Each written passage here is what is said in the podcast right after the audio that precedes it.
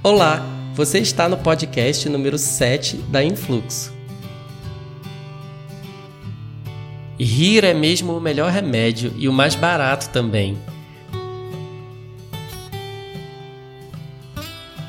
Quando nós rimos, nosso cérebro lê e interpreta a nossa expressão e o nosso riso, e a partir daí ele comanda a liberação de diversos hormônios e neurotransmissores, como a serotonina, que nos traz mais alegria e melhora o nosso humor, a dopamina, que aumenta a nossa sensação de prazer, e a endorfina, que aumenta o nosso bem-estar.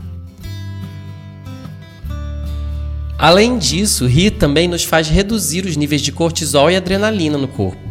Eles são conhecidos como hormônios do estresse, que podem estar desregulados dependendo do quanto você trabalha, do quanto você estuda, se preocupa em geral.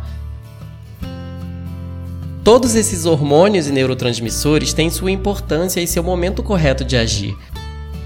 Mas boas risadas diárias modulam e equilibram a dinâmica deles no nosso organismo, priorizando estados favoráveis para uma mente mais tranquila, relaxada, alegre, com menos ansiedade e com menos estresse, com um sono melhorado, um sistema imunológico fortalecido e o humor mais equilibrado. Mas os benefícios de rir não param por aí. Um estudo conduzido pelo Dr. Lee S. Burke na Universidade de Loma Linda comprovou que boas risadas provocam a produção de ondas gama no nosso cérebro.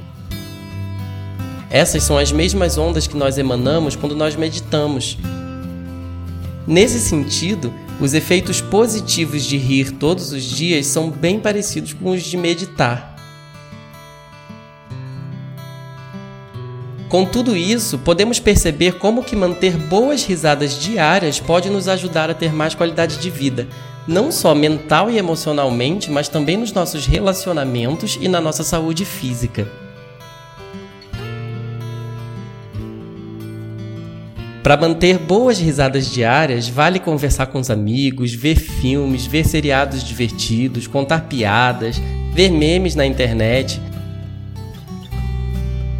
mas principalmente manter uma atitude sorridente sempre que possível no seu dia a dia. Afinal, nós sabemos também que sorrisos e risadas são contagiantes. Esperamos que esse conteúdo tenha sido útil para você. Nos vemos em breve.